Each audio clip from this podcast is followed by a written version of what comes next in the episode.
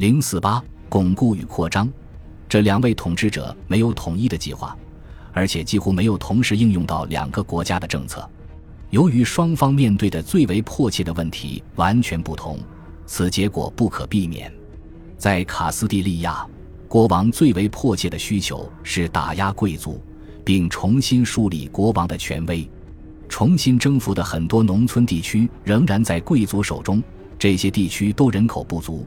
贵族帮助国王征税，并且截留一部分，而且还从国王那里窃取了其他的特权。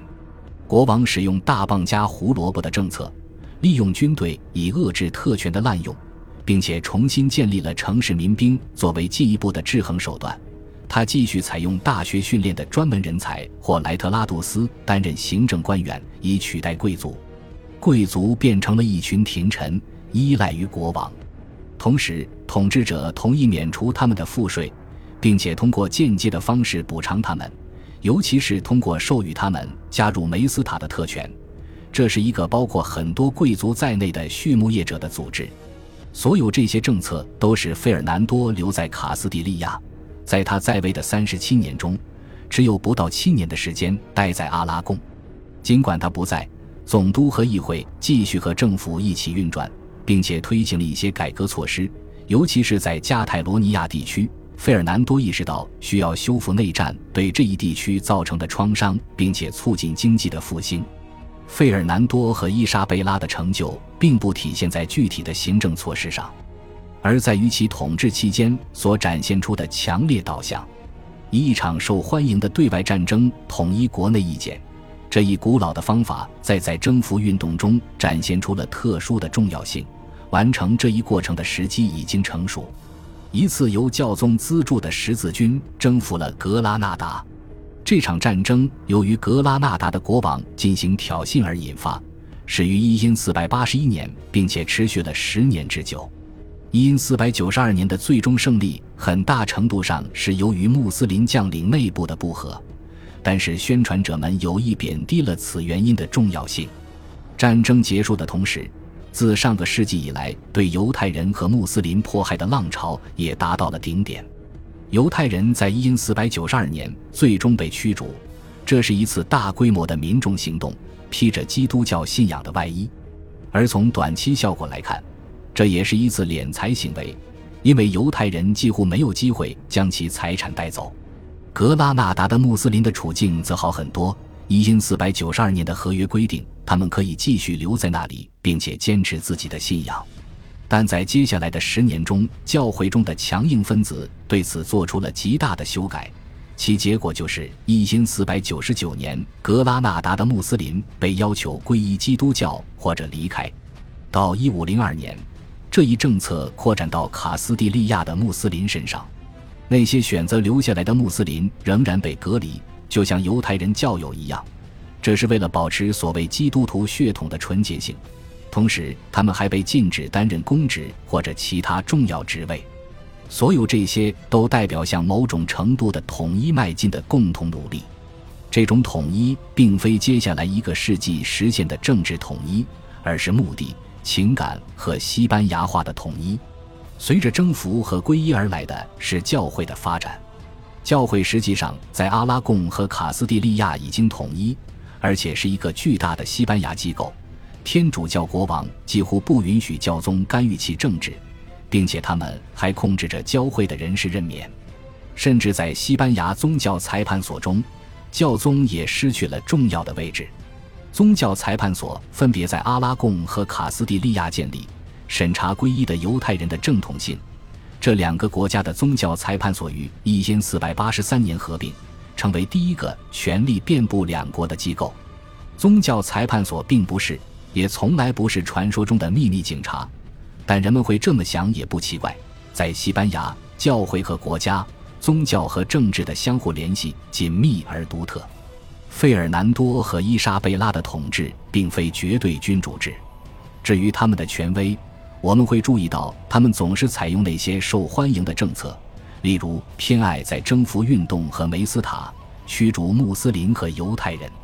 其中最重要的是，在征服运动，他非常受欢迎。而且他们的成就是他们利用了大众共同参与行动的潮流，以加强王权，并且奠定了建立一个统一国家的基础。在征服运动中体现的智慧，同样被应用到向新世界殖民的过程中，并且使卡斯蒂利亚在这一进程中保持领先地位。这一进程非常迅速。一五零四年伊莎贝拉去世前，卡斯蒂利亚已经制定了规范已经存在的和未来殖民地的行为的详细法律。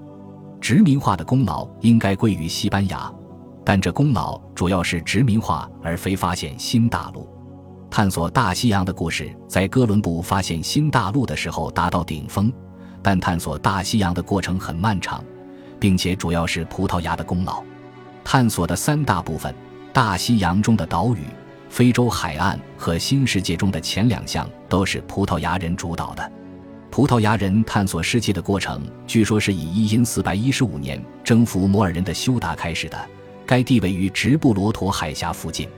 这个行动激起了葡萄牙人以宗教和商业的名义进行探险的热情。尽管14世纪人们就发现了大西洋中的岛屿，葡萄牙人和卡斯蒂利亚人偶尔会造访加纳利群岛，但是15世纪开始，人们重新对这片地区兴趣大增，并且开始相互争夺。最终，因479年教宗确认卡斯蒂利亚对这一地区享有权利。这将卡斯蒂利亚拖入了征服当地的关系人的长期战争中。十四世纪的人们就知道马德拉群岛和亚索尔群岛这两个地区分别于一因四百二十四年和一因四百三十九年成为葡萄牙的殖民地。福德角是由葡萄牙人于一因四百六十二年发现的。很多这样的岛屿成了进一步探险的中转站，但是在当时其重要性是作为殖民地体现的。如甘蔗的种植，这是葡萄牙经济的重要内容。由于当地人口众多，西非海岸并没有真正被殖民化，但是葡萄牙人寻找到了掠夺的机会，主要是奴隶，其次是贸易。这一点上，发现几内亚的意义尤为重大。这些冒险对人们的吸引力主要来自黄金、奴隶和非洲传说中的财富。到这时为止。他们在北非海岸的探险只能依靠中间人的帮助，宗教动机同样很重要。他们渴望使异教徒皈依，并且希望知道穆斯林的势力究竟延伸到何处。他们还希望能够和传说中东方的基督教国王约翰取得联系。关于究竟哪一个是推动探索新世界的主导性原因，一直以来都有无尽的争论。此外，葡萄牙扩张的航海活动名义上的领导者，航海者亨利的功绩究竟几何，也是一直在讨论的问题。但看起来是这些原因的合力使葡萄牙王室赞助了这些探险活动。至少在初始阶段，经济和宗教的动机相互渗透。从这种意义上说，这些探险活动完全是中世纪的。求知欲的因素随着这些行动的发展而不断增强。在真正的远程探险中达到顶峰，而哥伦布试图发现一条向西到达印度的航线，这背后的魄力之大，则完全是另一个维度。尽管他对地球的大小有错误的观念，这使他对探险过程中遭遇的困难估计不足，但他的计划仍然是迈向未知世界的前所未有的巨大跨越。难怪葡萄牙人会拒绝他的建议。他们的成功建立在一点一滴知识的积累，以及和与西非海岸保持联系的基础上。他们在大西洋地区的运气一直不怎么样。哥伦布要求他们赞助其探险的建议，与他们长期以来的航海行动的传统背道而驰。尽管最终哥伦布在卡斯蒂利亚的支持下完成航行，但其花费则由热那亚的金融家支付。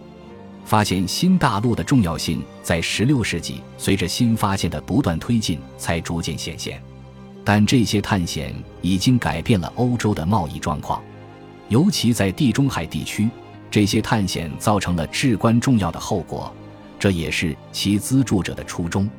毫无疑问，旧世界的机会正逐渐被新世界的机会替代。恭喜你又听完三集。欢迎点赞、留言、关注主播，主页有更多精彩内容。